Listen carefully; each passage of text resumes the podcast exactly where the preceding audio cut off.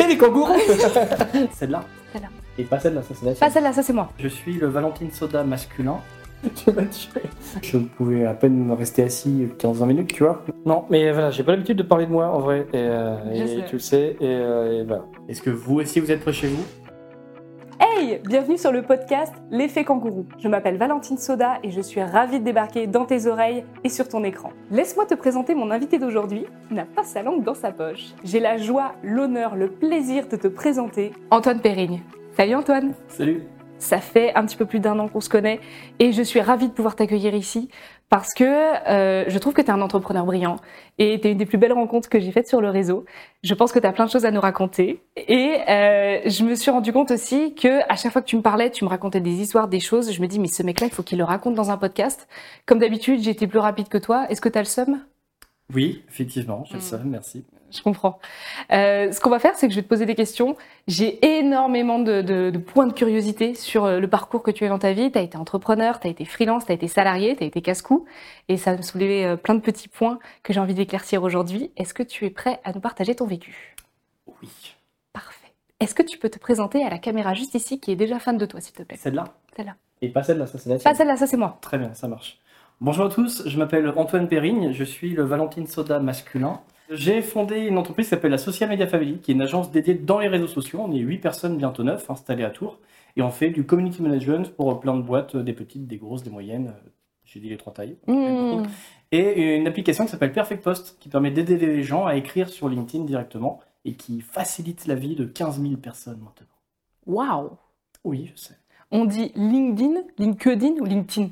On va dire LinkedIn si on est Ah euh, ouais. cool. Après, à la française, c'est LinkedIn. Ouais. Et LinkedIn si on, est, si on a plus de 55. Et LinkedIn, si on va être un peu marrant. Mhm. Mhm. Mhm. Alors, ok, on est parti. Attention. J'ai mes petites questions. Euh, ma première question, c'est dans quel environnement as-tu grandi? Est-ce que tu as grandi dans un environnement entrepreneurial? Pas du tout. Ouais. Pas du tout, du tout. Ma- mon père est dentiste Ok. et ma mère était mère au foyer jusqu'à ce que je sois un peu vieux. Donc, euh, non, non, non, j'ai découvert l'entrepreneuriat. Comment j'ai découvert l'entrepreneuriat? Euh, Si, pendant mon stage euh, à l'IUT. T'as fait quoi comme étude? J'ai fait euh, licence Tech de Co, euh, suivi de... Non, pas du tout. DUT Tech de Co, Ok. et suivi d'une licence marketing des nouvelles technologies. Et puis Ok. après, directement, je me suis lancé en entrepreneur. Direct? Bah, en fait, j'ai eu une, une- une possibilité pendant mon stage. On m'a dit, bah, si tu veux continuer à bosser pour nous, tu peux te mettre en freelance et puis on te payera. Et j'ai dit, bah, on te donne de l'argent pour aller sur Parce Facebook. Et j'ai dit oui. Et t'as dit oui pour ça. Et donc, Oui. t'as pas eu peur? Tu t'es juste dit chouette, c'est une opportunité. Ouais. Ok. T'as pas réfléchi? Bah non, bah en fait, ça, ça me prenait pas beaucoup de temps à l'époque. Mais je me dis, au pire, je prendrai un boulot à côté. Et puis en fait, euh, en fait non, j'ai bien kiffé. Donc ça a marché.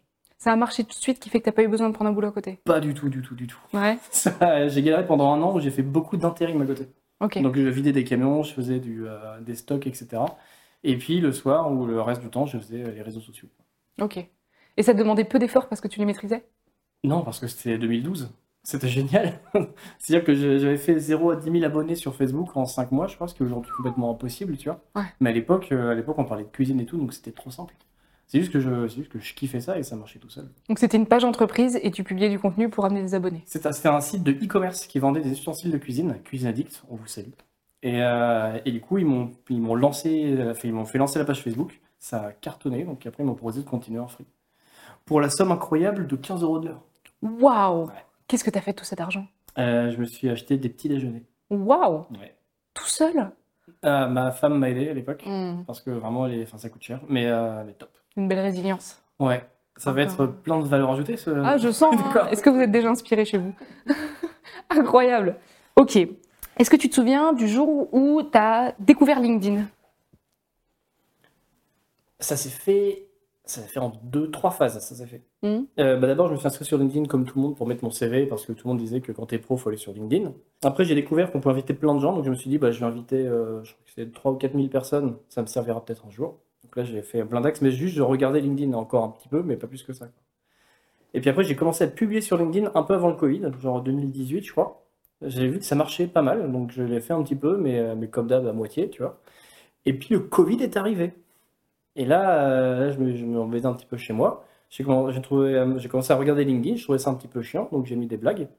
Et, euh, et là, tout de suite, ça a explosé. C'était avant que la jeune garde arrive, donc on avait la place. Et voilà. Ça passe vite, Oh oui, mine de rien. c'était bientôt deux ans maintenant. Ah, ça passe vite. Oh oui. Oh là, oh là là. Euh, comment t'as passé de freelance à, du coup, une, une entreprise, Social Media Family? C'est compliqué. Ouais. Euh, Tu me racontes euh, On en parle Bah, déjà, comment est-ce que c'était d'abord des rentres? Non, en vrai, il y a deux trucs. Le premier, c'est que je fais beaucoup de formations. J'ai formé dans ma vie plein, plein de community managers. Et je voyais des jeunes sortir. et Je voulais absolument qu'ils bossent avec moi parce que je me disais, s'ils se barrent chez la concurrence, euh, ils sont trop bons, ça me saoule. Donc à la base, j'ai monté la Social Media Family, mais c'était une méta-entreprise. C'est-à-dire que j'étais tout seul dedans. Tout le monde était freelance, mais on bossait sous l'enseigne Social Media Family. Tu vois. Donc c'était plutôt des prestataires. Mais à la base, je l'ai monté dans ce sens-là. Et puis, j'ai eu un petit accident de vie qui a fait que je me suis dit, il faut que je structure ça un petit peu parce que sinon, euh, sinon c'est la caca. Et comment t'as structuré ça? Euh, j'ai salarié la plupart des prestataires avec qui je bossais. Ok. T'as fait ça tout seul? J'étais tout seul dans la boîte. Ok. Fait, faut suivre, hein, j'en parlais juste Non, j'écoute pas. de- Bah, je sais. tu sais, bien un cofondateur? Il est arrivé après. Justement, en Ah, fait, il est arrivé par rapport à ça. Il m'a, il a sauvé la boîte à cette époque. Et donc, euh, je lui ai proposé qu'on que vous bossiez ensemble. s'associe. Mais c'était très compliqué parce que c'est en même temps mon meilleur pote. Mm. Donc, euh, je voulais pas qu'on se frite parce qu'on sait très bien que les, quand il y a de l'argent dans l'affaire, bah, ça pose problème. Donc, on a mis un an, un an et demi avant de trouver la formule et s'associer comme il faut. Ok. Et là, aujourd'hui, tout roule. Aujourd'hui, tout roule et heureusement que j'ai fait ce choix. Je remercie Antoine Dupassé qui a accepté de mettre un peu son ego de côté et de faire rentrer euh, mon associé de cœur qui s'appelle Nicolas Maubois et qu'on embrasse photo de lui tout de suite. Qu'est-ce que je veux dire au moment où, euh, quand tu dis oui, l'Antoine du passé, j'aimerais dire ça, euh, parce qu'il y avait de l'ego au début qui t'empêchait du coup de prendre un cofondateur. Non, c'est que en gros dans l'histoire, quand j'ai monté la SMF à l'époque, je lui ai proposé de rejoindre l'aventure tout de suite et il m'a dit non à ce moment-là. Hmm. Donc quand je lui ai reproposé, euh, qu'on s'est mis d'accord deux trois ans après, je me suis dit ouais mais du coup j'ai fait tout le travail donc euh, j'aimerais bien, euh, j'aimerais bien. En gros c'était je veux plus que 50%. Je veux que ça reste mon bébé donc je voulais euh, 51, 60, 70 et lui un petit peu moins. D'accord. Et lui, il était pas d'accord. Il me disait, non, si je rentre, on est à 100% tous les deux, puis on veut pas d'embrouille comme ça, donc on sera à 50-50. Et je pense que j'ai mis euh, un an, deux ans à mettre un, un ego mal placé de côté, tu vois. Pas un an, enfin six mois à mettre mon ego mal placé de côté, et à dire, ok, euh, ok, on y va à deux à 100%. quoi. Ok. Et aujourd'hui, c'est un bon choix. Aujourd'hui, c'était le meilleur choix que je pouvais faire. Ok. En fait, c'est marrant, ça- je m'en suis rendu compte après. C'est-à-dire que on a fait un, un gros rendez-vous, on s'est tout dit, etc. Je lui ai dit non, pour moi, s'il y en a 50-50, c'est non, c'est pas possible. Et c'est là qu'il me dit, bah, dans ce cas-là, euh, on va plus pouvoir travailler ensemble, je peux plus être prestataire avec toi, etc. Ça va? Je vais éternuer. Bah non. Bah oui, C'est au milieu de ta phrase. en- Ah c'est non, c'est même pas vrai. Pardon. De Nicolas. Là, on s'est regardé dans les yeux. Non, mais en vrai, quand il m'a dit, euh, eh ben, je peux plus, euh, on peut plus bosser ensemble, ce cas, si, euh, enfin, moi, si j'y vais vraiment, soit j'y vais pas. Et euh, on est rentrés en pleurs tous les deux chez soi. Et, euh, et je suis rentré, je me suis dit, non, en fait, je j'ai pas envie de continuer sans lui, c'est mort. Mm. C'est pas possible. Donc, je l'ai rappelé tout de suite, je lui ai dit euh, oui. Il m'a fait, ben non, en fait, Antoine, là, faut, je suis en train de digérer le nom, tu peux pas me dire oui comme ça. Et donc, lui, il a mis une semaine à me répondre, et à une semaine, on s'est- il a dit, euh, d'accord. Il était en train de digérer son nom et tu l'as appelé pour lui dire oui. Oui, et en gros, je lui ai dit, mais euh, je me connais, en fait, je vais réfléchir pendant six mois sur, euh, en fait, peut-être. Et je lui ai dit, non, j'arrête de réfléchir, je connais déjà la réponse. Oui, euh, tiens, je, je- ah, c'est vraiment des- l'ego mal placé, tu vois. Tu te dis, euh, je vaux plus que toi, je veux plus de 50%. Hmm. Et non, je vaux pas plus que lui, et aujourd'hui, je pense toujours. Et aujourd'hui, c'est bien équilibré. Aujourd'hui, c'est hyper équilibré, on est trop complémentaires. Ça, c'est trop, trop bien. C'est que je suis le mec peut-être le moins organisé du monde. En tout cas, j'ai pas rencontré tout le monde, mais je suis pas très organisé, tu vois. Et lui, c'est l'inverse. Ce qui fait qu'il a structuré la boîte de A à Z. Et c'est ça dont on avait besoin après, après mon accident et après le Covid, quoi. Ok. Ok. Et aujourd'hui, Perfect Post est rajouté? Perfect Post s'est rajouté, mais c'est une autre aventure entrepreneuriale. Ok. C'est-à-dire que l'ASMF est actionnaire de Perfect Post, donc Nicolas a des parts dedans, mais c'est surtout avec Jérôme, qui est un autre, euh, un autre euh, comment on dit, entrepreneur, on dit, je crois, que j'ai monté cette structure. Ok. Et donc en association aussi. En association avec lui, ouais. Mais l'association, elle, elle, elle a deux mois, donc c'est tout récent. Hmm. Hmm. Et tu te régales aussi dans ce, dans ce projet-là? Ouais, ouais, mais c'est que je me dis, en fait, on est en train d'avoir des gros challenges avec la SMF. Là, on a fait pas mal, on a fait des recrutements, donc il faut que j'aille chercher du chiffre d'affaires. Et il y a Perfect Post qui se lance en même temps. Mm. Et j'avoue que faire les deux de front, c'est, euh, je savais que ce serait compl- compliqué, mais c'est encore plus compliqué que ce que j'imaginais. Ah ouais? Ouais. C'est quoi qui est compliqué? Le temps? C'est euh, c'est d'arriver déjà à avoir le cerveau qui switch entre les deux projets qui sont complètement différents, avec des équipes et des enjeux complètement différents, et de trouver le temps entre ça, ça, euh, venir dans des podcasts à Paris, voir Madame Soda, Quelle idée publier sur LinkedIn, Bien etc. sûr. et voir ma famille hypothétiquement de temps en temps. Pratique. Donc euh, ça commence, ouais, Mm. ça prend du temps. Hmm. Et c'est arrivé à se dire non, ces jours-là c'est que Perfect Post, ces jours-là c'est que SMF, qui, moi qui me prennent un peu de, de mal euh, pour l'instant. Hmm. Est-ce que quand tu as commencé tes études, quand tu t'es lan- enfin, lancé un peu dans l'entrepreneuriat, tu avais une idée de quoi allait ressembler ta vie professionnelle à 35 ans là? Non, mais je sais toujours pas à quoi ressemblera ma vie professionnelle dans 40 ans. Je pense Ouais. que c'est le cas pour tout le monde. Et moi, à l'époque, t'imagines, les réseaux sociaux en 2012 ah, T'étais pas né, toi, c'était Non, je t'ai pas né, donc je sais pas. Mais je peux te dire qu'en 2012, il y avait que Facebook et personne n'imaginait que c'était payant, déjà, tu vois, de, de payer quelqu'un pour publier pour toi. Hmm. Donc c'était, j'imaginais pas du tout. J'ai fait ça pendant mon stage. À la base, moi, je voulais faire de la pub. Je voulais faire des pubs télé, etc. Je me suis dit, ça a l'air cool. J'ai vu 99 francs, tu vois, à l'époque. Je me suis dit, si on retire la drogue, euh, C'est fun ça a l'air cool. Franchement, c'est une c'est sympa. Je veux rigoler quand on parle de drogue derrière la caméra? Des mots à dire? Non. ça. Normal. Pourquoi? Des artistes. Et donc, ouais, je voulais faire ça et j'ai découvert les réseaux sociaux. J'ai trouvé ça trop cool, mais je me suis dit, euh, je sais pas combien de temps ça va durer. Toi, je vais faire ça. J'ai trouvé un taf et puis, euh, puis voilà. Mm. Et puis en vrai, ça a commencé à continuer. Ça a pris de l'ampleur et c'est devenu, euh, c'est devenu un taf. Aucun regret aujourd'hui? Non. Comment t'as vécu le Covid et les confinements, toi? Euh, bah, pas bien du tout, moi, Ouais. parce que j'ai un enfant. C'était à quoi? C'était à 3 ans, a priori? Ouais, 2020. Euh, donc il a 6 ans, donc il avait 3 ans à cette époque-là. Et je connais la légende comme quoi on peut travailler, enfin on peut télétravailler avec un enfant. Mm. Mais c'est pas possible. C'est-à-dire que vraiment, je faisais des rendez-vous avec des clients, comme c'était tout en visio, et lui il rentrait. Je me souviens un jour, il a fait ça. J'étais en visio avec un nouveau prospect important, et il arrive, il arrive avec un faux pistolet, il fait pisto pipi, pisto pipi. Il tire comme ça, et il est parti. Beau, très actionnable, c'est un hack. euh, Mais ça a marché, ils ont rigolé. les, euh, Et alors, t'as closé euh, J'ai closé, je crois, je me souviens plus du tout. Non, en tout cas, ça a fait marrer. Mais tu vois, j'étais toujours dans le bureau, et le bureau était en bordel pas possible parce qu'il jouait au Lego derrière et tout. c'est- Puis j'ai envie de. Je ne pouvais plus jouer à la fin, quoi. Mm. Parce que je parlais qu'avec un enfant de 3 ans, et en termes de conversation, c'est. bah, Voilà, Bon, comme nous. voilà. très sympa. Oui. Donc oui, compliqué pour toi. Compliqué, perso. Et puis après, pour la boîte aussi, en gros flip, parce qu'il y a plein de clients, quand le, quand le confinement s'est lancé, ils se sont dit, bon, on coupe les budgets pub, on sait pas où ça va, etc. Donc on a eu. euh, on a des, contrats qui ont sauté, on a d'autres qui sont calmés, etc. Donc ouais, j'ai eu très très peur pour la boîte. Tu m'étonnes, Simone. Ton accident, c'était avant. Mon accident, c'est 2018, donc c'était deux ans. avant. Je reviens sur euh, la Social Media Family, la SMF. Oui. Est-ce que tu peux nous raconter un petit peu comment elle s'est créée, cette agence? Juste avant qu'Antoine nous raconte la construction de son agence, il faut absolument que je te parle de Time.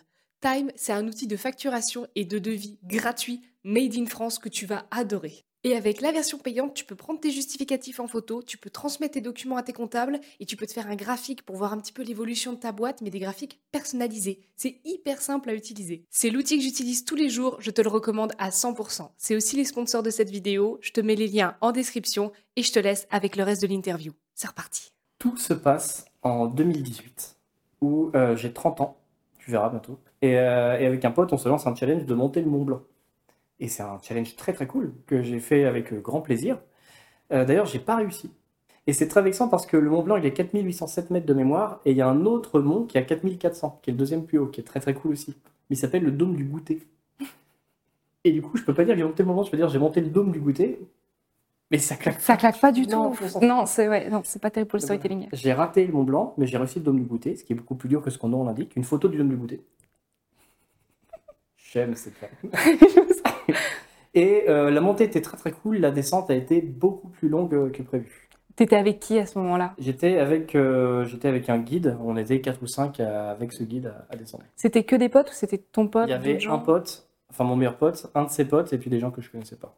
Et pourquoi vous vous êtes dit on va monter le Mont Blanc? Vraiment comme ça, comme Pourquoi pas c'est- c'est juste cool, un, non un délire. Tu quoi. t'es jamais dit j'aimerais bien monter le Mont Blanc? Non, Et là, si je te dis demain, t'aimerais monter le Mont Blanc? Bah pas avec l'histoire que je connais, mais euh, Ouais, mais si, non, c'est Peut-être un jour. Mais moi, j'aimerais bien le refaire. Ouais. Ah, ma femme n'est pas d'accord du tout. tu Mais, m'étonnes. euh, mais pourquoi? D'ailleurs, elle n'est pas d'accord. Pourquoi elle n'est pas d'accord que tu montes le Mont Blanc? Donc tu, tu grimpes, tu fais toute la montée, t'arrives pas jusqu'en haut? Non, et là, je vais maintenant donner des détails.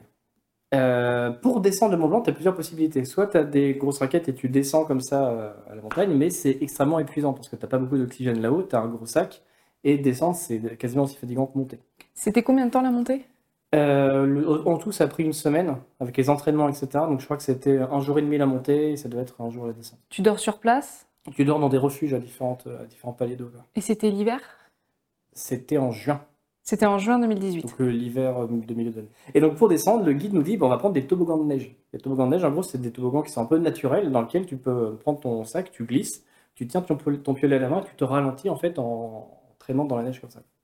Et donc euh, mon premier pote passe sauf que c'est plus dur que ce qu'on imagine. En fait, avec la force, il lâche le piolet. Donc, euh, il va pour le ramasser. Le guide lui dit non, non, pas besoin, euh, laisse-le, de toute façon, je ramasserai après en descendant. Donc, il le laisse. Une première personne passe, une deuxième personne passe, une troisième personne passe, et en passant, tu fous de la neige partout. Ce qui fait qu'on ne savait plus où le piolet. Donc, à mon tour, je prends mon truc, je commence à glisser, glisser, glisser, et le piolet était pile sur le chemin quand je suis descendu. Donc, je suis descendu, je sais pas, à 20 ou 30 km/h. Ça, c'est moi. Ça, c'est mes jambes. Ça, c'est le piolet. Et ça a fait. Mm. C'est sympa, hein ça s'est, euh, ça s'est enfoncé, ça a perforé mes intestins sur à peu près 30 cm. Et euh, ça a été tout de suite un enfer, un enfer pas possible. J'ai commencé à saigner, il y a eu très très mal. Ils ont appelé les hélicoptères. Il y a un hélico qui est arrivé, qui m'a apporté à l'hôpital tout de suite. Et euh, là, j'ai passé un mois en soins intensifs, à arriver à identifier les problèmes, où est-ce que, où est-ce qu'étaient les infections, etc. Et à me remettre sur pied. T'as compris tout de suite ce qui se passait? Oui, Que c'était grave et que c'était important Bah, j'ai rarement eu une douleur aussi, euh, aussi violente. Mm. Et euh, je passerai les détails, mais ouais, j'ai tout de suite compris que c'était très très grave. Et j'ai compris aussi quand je suis descendu de l'hôpital. Alors déjà, je me souviens de l'hélico, ça c'était cool. C'est que je suis monté dans un hélicoptère. J'étais allongé, etc. Il m'avait déjà filé un peu de morphine à ce moment-là, donc j'avais plus aussi mal, mais c'était encore très douloureux. Mm. Et en fait, je m'en souviens parce que quand je suis descendu de, de l'hélicoptère sur le toit de l'hôpital, c'était vraiment comme dans les films ou comme dans les séries. C'est-à-dire que tu as genre 15 médecins qui ont ouvert les portes comme ça à fond avec un lit, qui m'ont foutu dessus. Et moi, je regardais comme ça et tu avais toutes les têtes qui passaient avec les, les mecs des secours qui disaient Il a fait ça, ça, ça, 10 mg de CC, etc. Et voilà. Et j'ai il y a un petit côté de moi qui avait très mal qui faisait Oh, trop cool. Voilà. C'est cool de se faire mal. Et après, ils m'ont emmené directement au bloc. Euh, là, je me souviens qu'il y a un gars, il m'a il m'a dit Est-ce que tu veux un cocktail? Je lui ai dit oui. Il m'a filé un truc, mais euh, il m'a mis ça dans les veines. Je pense qu'en 15 secondes, j'étais sur un nuage. C'était assez exceptionnel. Et là, ils m'ont demandé d'appeler ma femme pour lui dire, euh, parce qu'ils m'ont dit, euh, tu risques de rester un petit peu de, un peu de temps à l'hôpital. Donc j'appelle, je lui dis, euh, ma chérie, je crois que je me suis fait mal à la fesse, mais euh, je sais pas si c'est grave. Vu- en fait, vu que j'étais un peu défoncé, je rigolais en même temps, donc Ouais. pas ça grave. Donc lui a repris le téléphone, il lui a dit, madame, il faudrait que vous veniez le voir. Et c'était l'hôpital où du coup? C'était à Salanches, au pied du Mont Blanc. C'est, nous on habite à Tours et c'est à 8 heures de route à peu près. Donc, donc elle est venue. Et finalement, c'était plus grave que prévu. Il y a eu des infections, il y a eu beaucoup de problèmes. Et Mm. donc, c'était un mois, de, un mois sans pouvoir, euh, sans pouvoir lever vraiment les bras. Mm. C'était vraiment allongé, euh, allongé. Allongé, allongé. C'est ça. Bah, je suis descendu à quasiment 65 kilos. Et je peux dire qu'en deux semaines, euh, tu perds pas 25 kilos comme ça. quoi. Ouais. Je ne buvais plus, je ne mangeais plus, je pouvais plus bouger. De toute façon, j'avais, euh, je crois, 8 ou 9 tuyaux qui me sortaient, de- qui me sortaient du corps. Mm. Donc, euh, non, tu bouges plus. Tu penses à quoi quand t'es dans le lit d'hôpital avec euh, huit tuyaux comme ça? Te fais chier. Ouais. Mais c'est hallucinant. T'es pas comme les entrepreneurs qui ont dit ah, j'ai lu trois bouquins, j'ai eu quatre révélations. euh. Bah, déjà, je peux pas porter un livre. Donc ça calme tout de suite. Hmm. Euh, la télé, il y avait que Mimi Mati, enfin Mimi, euh, que soit Joséphine Ange Gardien. J'avoue que j'ai regardé deux épisodes, je me suis dit, mais je... qu'est-ce qui me prend? Faut que j'arrête ça, tu vois. Et le pire, en fait, c'est que dans une chambre d'hôpital, t'as rien, enfin en soins intensifs en tout cas, là-bas. Le seul truc que t'as, c'est une énorme horloge avec des gros chiffres rouges en face de toi. Et tu vois le, tu vois le temps défiler. T'as ça et le prix de la chambre sur le côté. La vache. 1600 euros la, la nuit. Donc heureusement, euh, l'État français m'a permis de ne pas être endetté à vie, tu vois. Mais en gros, ouais, je voyais ça et je voyais l'heure qui passait tout le temps. Et C'était horrible parce que tu dors et tu travailles, tu te rends compte que tu as dormi une heure et demie. Hmm. Et qu'il est genre, il est 22h. C'était horrible, tu vois. T'as l'impression de devenir fou? Si, j'ai complètement l'impression de devenir fou. Bah, j'ai même eu des, euh, des, des visions au bout d'un moment. C'était assez chelou, mais entre, entre les drogues qu'on me filait, entre, euh, entre la douleur, entre le sommeil, tu vois, quand je fermais les yeux, j'avais l'impression de voir comme si j'avais les yeux ouverts. Et donc je me, je fermais les yeux allongés comme ça et je voyais la chambre, euh, les yeux fermés. C'était que des trucs. euh, C'était pas un méga, méga souvenir. Ouais, tu m'étonnes. Puis c'est là que j'ai découvert les, euh, les livres, les livres audio, les podcasts. Ça m'a fait, ça me permet de tenir parce que du coup, le casque audio, je pouvais le mettre. Mais, mais ça dure, ça dure une heure, une heure un podcast, tu vois. Mm. Quand tu as 24 heures fois 30 jours. Tu savais que t'allais rester un mois? Non, euh, mais il était, euh, il était. De toute façon, je dormais beaucoup hein, quand même. Enfin, c'était que des petites étapes, mais il, était question que j'aille dans le coma artificiel pendant un temps parce qu'ils n'arrivaient pas à trouver, euh, à trouver le truc. Mm. Et je leur demandais en plus de mettre moi dans le coma parce que quand t'as. J'ai pas été cool avec ma femme, etc., qui était venue pour me parler. J'étais. bah, parce qu'en plus de ça, du coup, je pouvais plus parler. J'avais les poumons, enfin, il y avait de l'eau dans les poumons, des trucs comme ça. Donc, c'est-à-dire que je faisais un mot, ça me prenait une énergie de fou. Chaque respiration, c'était un mot, tu vois. Donc, juste, personne n'arrivait à me comprendre, personne n'arrivait à, à, me répondre, tu vois. Donc, c'était horrible. Donc, j'étais j'étais devenu désagréable, etc. Mais ouais, bref, euh, bref, mauvais souvenir, globalement. Et quand t'es revenu dans la vie réelle, comment ça s'est passé? Bah déjà, c'est pas... c'était très très long. Enfin, un mois. Et puis quand je suis revenu, je pouvais à peine me rester assis 15-20 minutes, tu vois. Donc de toute Mm. façon, je restais allongé chez moi euh, pendant longtemps, quoi. Là, je fais une petite pause parce que je sens qu'on touche un point sensible chez Antoine et c'est la première fois qu'il racontait cette histoire avec autant de détails. C'est pas facile de s'ouvrir à ce point-là sur ce sujet. Allez, c'est parti. Donc je pense que je suis resté au moins un mois chez moi sans voir personne. Et puis après, j'ai commencé à. Bah, par exemple, j'ai pris des, petites, euh, les petits trucs de vieux dans les champs, etc. Je me baladais comme ça avec ma ceinture et tout ça. Donc euh, j'ai repris tout doucement et euh, au bout de 3-4 mois, j'ai pu commencer à reparler avec euh, mon associé, enfin avec mon pote qui n'était pas encore mon associé, etc. Savoir comment allait la boîte, prendre des nouvelles. Et au bout de 6 mois, j'ai pu reprendre, euh, reprendre une vie euh, un peu plus normale. quoi. Donc un an en tout. 6 mois en tout. Six mois en tout. Ça, c'est ouais, un mois en soins intensifs et 5 mois de remise. Donc si je résume un peu, freelance, Ouais. création de boîte, Ouais. accident, Ouais. six mois pas possible de bosser, avec euh, ta femme, ton fils euh, qui n'arrive pas à communiquer avec toi. Alors, au bout d'un moment, ça allait. C'était le premier mois, il ne pouvait plus parler. Mais. Après, ouais. Mais qu'après, je pouvais plus aider du tout. Hmm. Genre, j'ai pas pu porter mon fils pendant quoi? Un an? Ah. Tu vois, donc c'est c'est des trucs de ouf. Ouais, carrément. Euh, Ça te marque dans une vie d'entrepreneur. Euh, oui, même dans le corps, hein, j'ai des tas de cicatrices de cette affaire. Mm, mm, mm. Mais ouais, non, et c'est là, tu vois, que je me suis dit, euh, ma boîte est vraiment pas passée loin de se casser la gueule complètement parce que, encore une fois, j'étais le seul dans la boîte et les autres étaient des freelances, des prestataires. Donc euh, quand je suis plus là, euh, c'était compliqué. C'est pour ça que Nicolas, mon qui est celui qui est devenu mon associé, il a dit à Solène, vu qu'on était déjà potes, il m'a dit, bah écoute, euh, t'occupes, je vais gérer son taf, gérer la boîte en plus de lui. Donc il avait son taf à lui, hein, 40-45 heures, plus le mien, et il a géré ça pendant quasiment 6 mois. Vache. C'est pour ça qu'à la fin, je me suis dit, bah, enfin, si on s'associe pas là, euh, Ouais. je comprends pas, tu vois, la boîte est quasiment autant à toi qu'à moi. C'est ça. Et donc c'est là où je me suis dit aussi, euh, je peux plus avoir que des freelances parce que si un truc comme ça, ça t'arrive, euh, ça peut te, ça peut réarriver, tu vois. Et il faut que ce soit structuré, il faut que la boîte puisse vivre sans moi. Donc j'ai commencé à demander les, les personnes avec qui je bossais s'ils accepteraient de venir dans la boîte et ils ont quasiment tous dit oui. Et ça t'a pas rendu peureux? Genre là, tu me dis potentiellement remonter le Mont Blanc, ça te fait pas flipper le- Non, alors, l'activité? je sais qu'on n'a pas la même vision du truc Non. sur ça, mais moi ce que je, ce que je me dis vraiment, c'est que je me dis, je, je- là je suis en sursis, tu vois. Mm. Normalement, normalement j'aurais dû mourir en 2018. Et Mm. vraiment, même les médecins n'étaient pas sûrs, ils disaient à Solène, ils ont dit à mon père, euh, comme mon père, euh, enfin c'est 8 heures de route, donc toi c'était compliqué de venir. Et comme le médecin me dit, non, non, mais attendez pas, euh, venez, venez là, quoi. Ah ouais. Sous-entendu, euh, si vous venez demain, il y a des chances qu'il ne soit plus là. Ouais. Donc vraiment, je suis passé tellement proche. Et moi, si je le ressentais pas vraiment sur ce moment-là, parce que j'étais défoncé, je l'ai compris avec le regard des, des proches, etc. J'ai compris quand toute ta famille arrive comme si tu étais mort, tu vois, au lit d'hôpital. hein, Hmm. Ça va, ça va, Ouais. on s'occupe de l'enfant. tu vois. Oh, putain. Ah, vache Donc, euh, c'est là où je me suis rendu compte que je suis, que je suis mort à ce moment-là. Et donc, tout le reste, maintenant, c'est du surplus. Donc, euh, Donc autant en profiter. bah oui, si je, si je meurs, j'ai pas envie de mourir, hein, Non. mais euh, si je meurs, bah, j'ai pas perdu du temps, tu vois, j'ai gagné deux ans, trois ans, quatre ans. Il y a un- une espèce de conséquence dont on parle souvent, toi et moi, là-dessus. Oui. C'est ce côté, du coup, moins sensible aux petits tracas de la vie, aux petits problèmes, aux moyens problèmes, de par ce grand problème-là que tu as connu et qui fait que maintenant tu es moins sensible à, à ça. Ben, je, je sais que c'était déjà un peu le cas avant, mais Mm. ce problème m'a fait revoir complètement les choses. Et c'est vrai que je, je, je, je m'en bats les couilles d'à peu près tout. Voilà, si on est, si on est Ouais. honnête, c'est un peu ça. Et c'est très très compliqué d'avoir une nouvelle qui va me foutre, euh, Dedans, quoi. qui va me foutre dedans, qui va me foutre le cafard, qui va me mettre de mauvaise humeur. Mm. Parce que, en fait, quand tu es bloqué dans un lit il y a aussi un truc qui arrive, c'est que tu prends du recul. Tu peux pas, euh, tu peux tellement rien faire maintenant que tu t'imagines après faire des trucs, etc. Tu vois, t'as une espèce de, t'as une relation avec le toi du futur qui est bizarre. Je sais pas comment dire, mais c'est un peu ça, tu vois. Tu, tu vis au travers de ce que tu vas être après. C'est-à-dire que tu, fantasmes tellement ce qui va se passer après parce que tu veux pas être dans le moment présent, c'est ça Ouais, l'idée c'est exactement ça. Tu dis, ouais, mais j'ai pour. euh, genre, moi, j'ai envie de pastèque et de melon. Parce que je ne mangeais pas. Donc, j'avais juste des intraveineuses et tout. C'est l'été, je dis, et là, je serais chez moi, je pourrais manger des pastèques, des melons, de la mozzarella et tout. Et tu es déjà dans les, dans les chaussures du toit du futur. Mm. Et je pense que j'ai gardé ça. Ce qui fait que tous les problèmes qui m'arrivent maintenant, vu que je le vois avec une perspective de un an, un an et demi, deux ans, bah, le mois du futur, il dit, mais on s'en fout, Antoine. Enfin, euh, Mm. Genre, par exemple, il n'y a pas longtemps, j'ai eu euh, une- un dégât des eaux dans mes bureaux, puis j'en ai eu un deuxième, j'en ai eu un troisième, et tout ça en six mois. Sachant que c'est des bureaux que je loue à des gens. Donc j'étais en panique tout le temps, parce que c'est horrible à gérer, ça prend du temps, je me suis pris la tête avec plein de, plein de de voisins à cause de ça. Mais en vrai, je rentre chez moi, je m'en bats. Parce que tu dis, ouais, mais Antoine, en vrai, dans le, le toi de de deux ans, est-ce qu'il euh, est-ce qu'il rigole en entendant cette histoire ou est-ce que ça le fout dedans encore?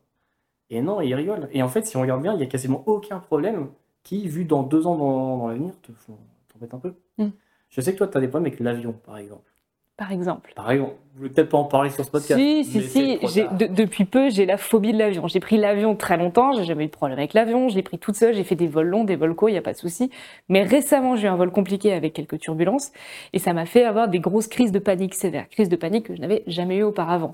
Et moi, ça me fait, ça me rend peureuse de mon cerveau parce que j'ai l'impression que mon cerveau est capable de me mettre dans des situations qui m'enferment où je suis seule et je n'arrive pas à le contrôler. Et c'est comme, euh, c'est comme une cascade, ça te tombe dessus, t'arrives pas à le contrôler, tu sais pas quoi faire, t'as beau essayer d'arrêter l'eau, ça s'arrête pas, et j'arrive pas à prendre du recul, juste regarder la cascade et me dire waouh que c'est beau. Essaye de prendre une bassine ou un truc. J'ai j'ai essayé, mais c'est non, marche pas malheureusement, pas de bol. Et du coup, l'avion maintenant, j'ai une grosse phobie de l'avion et je n'arrive plus à, ne serait-ce que je vois un avion dans le ciel, j'ai mal au ventre. Mais est-ce que tu dis pas, tu sais que de toute façon ton cerveau il va le gérer ça. Tu sais que ce problème il va pas rester toute ta vie. Oui. Oui, oui. Donc d'ici 3-4 ans, ça sera plus, euh, ça sera plus un problème. Tu vois. Parce qu'il faut que j'y fasse quelque chose. J'ai Oui. l'impression que je peux me laisser submerger aussi. Mais tu peux faire quelque chose. Mmh. Rien ne t'en empêche, tu vois. Mmh, Donc il ouais. va être réglé ce problème. Mm. Il n'y a pas de problème. C'est un problème, euh, ouais, c'est un problème présent dans le sens où je m'empêche d'avoir certaines opportunités parce que je suis clouée au sol. Ouais, mais tu sais que ça va pas changer ta vie euh, globalement. Non, c'est vrai. En plus, Ouais, c'est pas très bon pour la planète. Non, mais c'est ça que j'aime bien aussi chez toi, c'est que tu arrives à prendre du recul. C'est un truc, euh, on parlait aussi dans un, le podcast précédent, on parlait du fait de bien s'entourer et d'avoir des gens qui te, qui, voilà, qui t'entourent, qui te ressemblent. Euh, moi, ce que j'aime bien du coup chez toi, c'est le concept de je t'appelle, je suis en panique, tel truc me gonfle. Si c'est génial, comme ça je peux me foutre de ta gueule. Et aussi, tu peux te moquer de moi. Et donc, ça, c'est un petit peu rigolo. Et ça permet de prendre du recul. Mais, Quand euh, t'avais payé un truc 10 000 balles alors qu'en fait ça en valait 2000 par exemple. Par exemple, C'était trop marrant ça, c'était très. ce sont des petites galères de l'entrepreneuriat. Ouais. Mais écoute, on apprend. Ouais, c'est rien. 8000 euros de perdu, c'est quoi Qu'est-ce qu'on fait? C'est un cinquième de mon chiffre d'affaires de l'époque. Rien à Qu'est-ce voir. que c'était vraiment? On s'en moque. Oui, bien sûr. Enfoiré, ouais. Euh, Aujourd'hui, cette espèce de d'insensibilité dans laquelle euh, dont tu parles, tu trouves pas que c'est une force au contraire? Moi, je l'aperçois comme une force parce que je suis aux antipodes de toi. Mais toi, t'avais pas l'air d'en parler comme une force. En fait, si, ça m'aide sur un milliard de trucs. Quand, comme je te dis, je suis tout le temps bien, tu vois, et, et j'arrive à réfléchir avec du recul, à rarement être pris à, à chaud sur des trucs. Mais non, c'est un vrai problème dans ma vie, euh, ma vie quotidienne. C'est que je- ce fait de pas m'intéresser aux problèmes fait que je m'intéresse pas non plus aux petites choses, entre guillemets, tu vois. Donc je vais pas prendre des nouvelles de mes potes, je vais pas prendre des nouvelles de ma famille et tout, parce que je me dis, s'ils ont un vrai problème, bah, ils m'appelleront, je serai au courant, quoi qu'il arrive. Mm. Donc j'ai pas besoin de me prendre des nouvelles du reste. Et c'est un truc qu'on me reproche très souvent, c'est que j'ai un côté un peu inaccessible où, euh, c'est chaud de capter mon intérêt, mon attention, euh, même pour des proches. Ce qui, mine de rien, euh, contraste énormément avec l'image que tu peux avoir. Là, je reviens un peu sur LinkedIn. Parce que quand on te voit, on, te voit, on, va pas te voir, on va te voir par exemple sur YouTube, tu vas faire des vlogs, tu as une énergie qui est folle, tu as toujours la patate, le sourire, la petite blague. Sur LinkedIn, pareil, en live, tu me fais mourir de rire. Tu fais des vidéos, non mais c'est vrai, tu fais des vidéos avec ta grosse tête là, que tu mets tout près de l'écran, c'est hyper drôle. Euh, dans tes textes aussi, c'est très drôle. Et mine de rien, à côté, tu as, comme tu dis, cette sensation qu'il n'y a pas très peu de choses, en tout cas, qui comptent réellement. Et ça contraste avec ce côté hyper accessible, hyper fun, bon pote. euh. Je sais, et j'ai pas de. C'est un vrai, c'est un vrai problème, et je sais pas comment le gérer. Je Mm. suis très fort sur les premières impressions, j'arrive à sympathiser avec les gens, même avec toi, c'est pour dire on est vraiment capable de sympathiser avec n'importe qui. Pas simple, ouais. Mais derrière, je, je- je- je suis très mauvais pour entretenir une relation. J'appelle euh, mes meilleurs potes, je les appelle deux, trois fois dans l'année. quoi. Mm. J'arrive pas à m'intéresser aux choses du quotidien. entre guillemets. T'arrives ni à faire semblant, ni à résoudre ça. Est-ce que tu fais en sorte que les gens t'acceptent juste comme t'es et que c'est ok? Alors je fais très bien semblant auprès des gens qui me connaissent pas. Mm. C'est-à-dire que j'arrive- j'oublie les noms de tout le monde. Et, euh, et à force, d'un moment, j'arrive à trouver des méthodes, des astuces et tout pour qu'on s'en rende pas compte et que ça passe très bien. J'arrive pas à me souvenir des gens. Je me souviens plus parce que vous êtes là, par exemple. Mais demain, c'est faux. Mais toi, c'est un véritable, c'est un véritable problème, ouais. Parce que, euh, non, si j'arrive à faire, j'arrive très bien à faire semblant à l'image et ce genre de choses, mais mes vrais potes le savent, me charrient avec ça et ça, ça pose problème. tu vois. Mm. Par exemple, un truc tout con, mais dans les bureaux maintenant, on est une vingtaine, et dès qu'il y a des nouveaux stagiaires ou alternants des autres boîtes, ils se foutent de ma gueule avec ça. Ou genre un ou deux mois après, ils font Bah alors Antoine, comment s'appelle euh, le stagiaire quand elle est là? Je C'est pas. et à chaque fois, c'est gênant. Mm. Donc voilà. Non, c'est un, un vrai problème et je sais pas encore comment le résoudre. Si quelqu'un a une réponse, aidez-moi. Comment faire en sorte de s'intéresser aux choses du quotidien? Très bonne idée de faire ça. Et abonnez-vous. Et abonnez-vous Et abonnez-vous Si qui est intriguant là dans le témoignage d'Antoine, c'est que cet événement traumatique qu'il a vécu l'a rendu du coup un petit peu plus insensible. Pas totalement, mais un plus insensible qu'il était avant. Et quand je pense à l'épisode précédent avec Christopher Piton, l'événement traumatique qu'il a vécu l'a rendu au contraire beaucoup plus sensible. Ça vaut le coup que tu ailles jeter un coup d'œil à cet épisode-là. Tu verras vraiment la différence entre les deux, c'est très intéressant. T'es plutôt quel team toi? Plutôt hypersensible ou insensible? Bon allez, on est reparti. Je vais poser un peu la... Je vais- je vais poser la question un peu classique. J'aime pas cette question, mais j'ai envie d'avoir ta réponse. C'est pas ça. Ah, vas-y, vas-y, pose cette question. Si c'était à refaire, le. Mont Blanc, tout Ouais. ça, toutes ces choses-là, freelance, Mont Blanc, création de boîte, etc., est-ce que tu referais pareil? Parce que tu serais pas le même sans cet accident aujourd'hui. C'est une énorme question. Mm. Et euh, tu vois, le problème de ça, c'est que les problématiques du Mont Blanc sont sur moi, mais pas que sur moi. C'est-à-dire que ça a absolument changé le quotidien de toute ma famille. Et euh, c'est parfois beaucoup plus négatif pour eux que ça avait été pour moi. Parce que quand toi, tu es dans les Alpes, tu te rends pas compte que tu risques de mourir. Tu vois. Et pour eux, je pense que je ne revivrai pas. Mm. Moi, ça m'a changé, euh, ça m'a changé la façon de voir la vie, donc ça a changé le truc. Mais non, je pense que si je fais le bénéfice euh, problème, enfin, qu'on s'appelle positif, négatif, tu vois, et je prends toute ma famille en considération, non, non, je, je m'essaie de ne pas, pas remourir. Mm. En tout cas, si je refais le Mont Blanc, je fais attention à, au piolet. Bien sûr, bien sûr. Voilà. Et sinon, dans ma vie, je me suis toujours posé ces questions, et je pense que je ne ferai pas les mêmes études. Euh, je suis passionné d'illustration et d'animation. Et je pense que si je devais refaire, euh, refaire ma vie, imagine, t'as une baguette magique, euh, et Tu reviens 15 ans en arrière. je reviens 15, 25 ans en arrière. Tu veux un verre d'eau ouais, tu veux un verre d'eau Si, je bouge pas. Et je pense que je ferai un boulot dedans. Parce que j'ai envie de savoir dessiner, j'ai envie de savoir faire des dessins animés. et, euh, je pense que j'aurai pas du tout la même vie, mais, euh, Mm. mais j'ai trop envie de savoir dessiner. Est-ce que tu refondrais pareil une, euh, un collectif, puis une boîte, quelque chose comme ça, la même structure ou pas? Je, j'aime euh, bosser avec des gens, de toute façon. Donc, ouais, j'aurais monté une boîte. Je pense pas que ce soit dans les réseaux sociaux. Euh, j'adore le parcours d'un mec qui s'appelle Run. Une photo de Run, tout de suite. C'est un mec qui a fait une BD qui s'appelle Mutafukaz. Oui, Euh, oui. Le label 619, qui est mon label préféré en BD. Et lui, il a une aventure qui est incroyable. D'abord, il a commencé à faire des petits dessins pour de je crois que c'est de- des pubs et ce genre de choses. Il est allé chez Ankama où il a pu commencer à, à bosser sur son propre univers avec ses propres personnages. Et à partir de ça, il a fait euh, un film, il a fait euh, une série de BD, il a monté un label, etc. Tout à partir d'un univers qu'il a créé, tu vois. Et moi, ça, ça, ça serait, ça aurait été mon rêve. C'est créer un univers. À partir de ça, tu montes un, enfin, tu fais ce que tu veux avec cet univers. Trop bien. Ouais. Mais c'est une autre vie.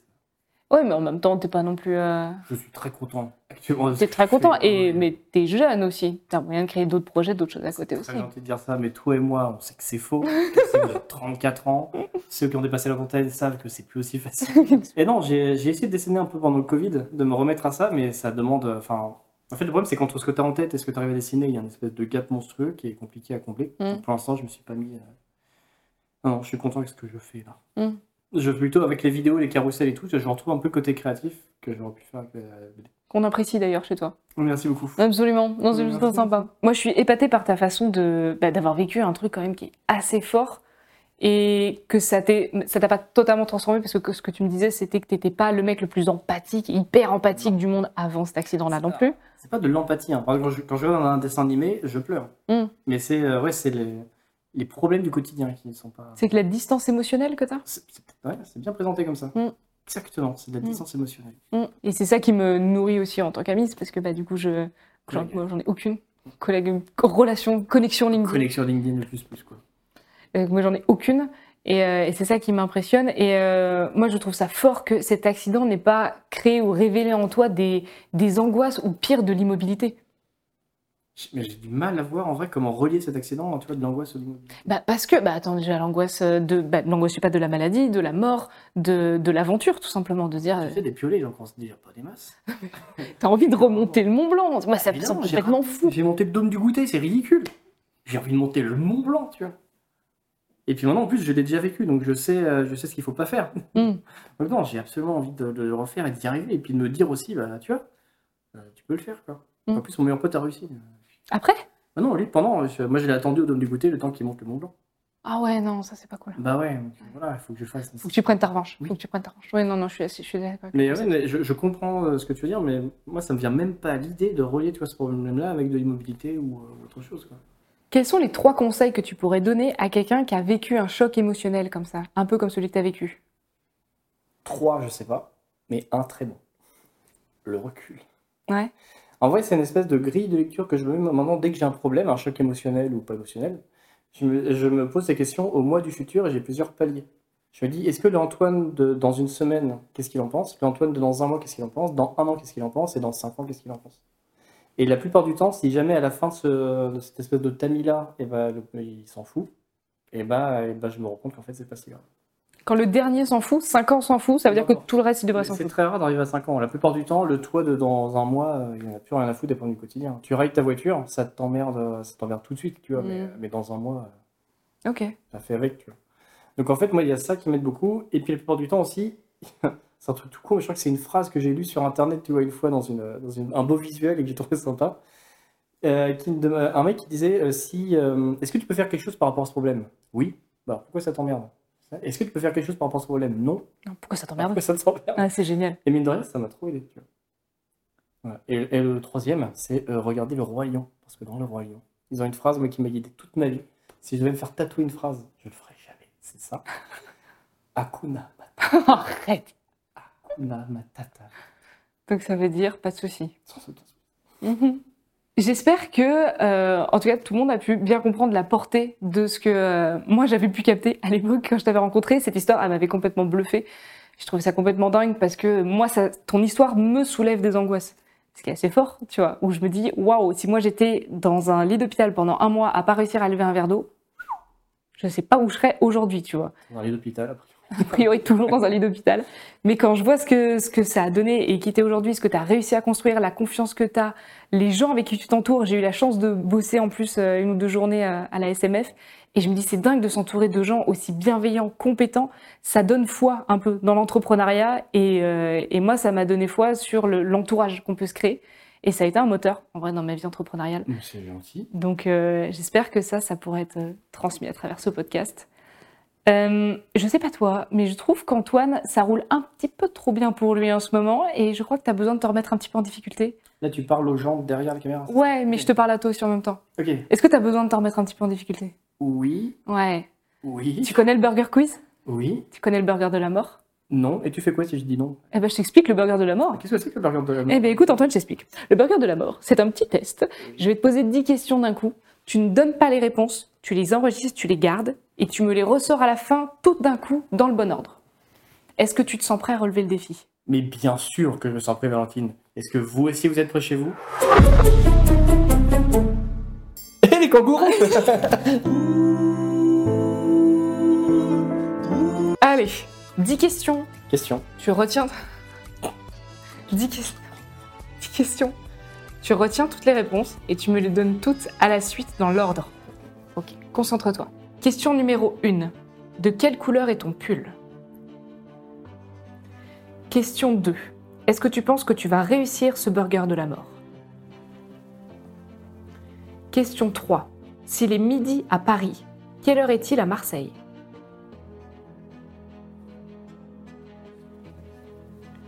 Question 4. Est-ce que tu as aimé le classement Favicon de cette année? Dit qu'on en parlerait pas. Question 5. Combien de questions t'ai-je posées avant celle-ci? Question 6. Vrai ou faux? La Social Media Family ou SMF devait s'appeler à la base la Social Media United and Lucky Family One and Only True Company ou la. C'est vrai? Tu m'as tué. Question 7. Non, sans déconner, t'as aimé le classement Favicon qui vient de sortir Ok. Question 8. Combien y a-t-il de lettres dans le mot piolet? La 8 c'est ça. Pas du tout.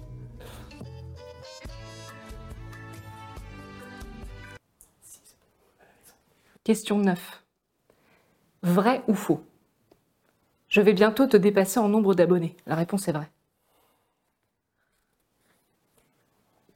Question 10. Comment s'appelle ce podcast? Ok. Orange. Oui. Midi. Non. 4. Non. Faux. Non. Violet. Ah, 6, putain, mais 6 lettres. Euh, vrai, tu vas me dépasser. Et euh, l'effet kangourou rouge. Kangourou rouge. Elle est bonne. Bouge pas. Bouge pas. Bouge surtout pas. Tu ne bouges pas.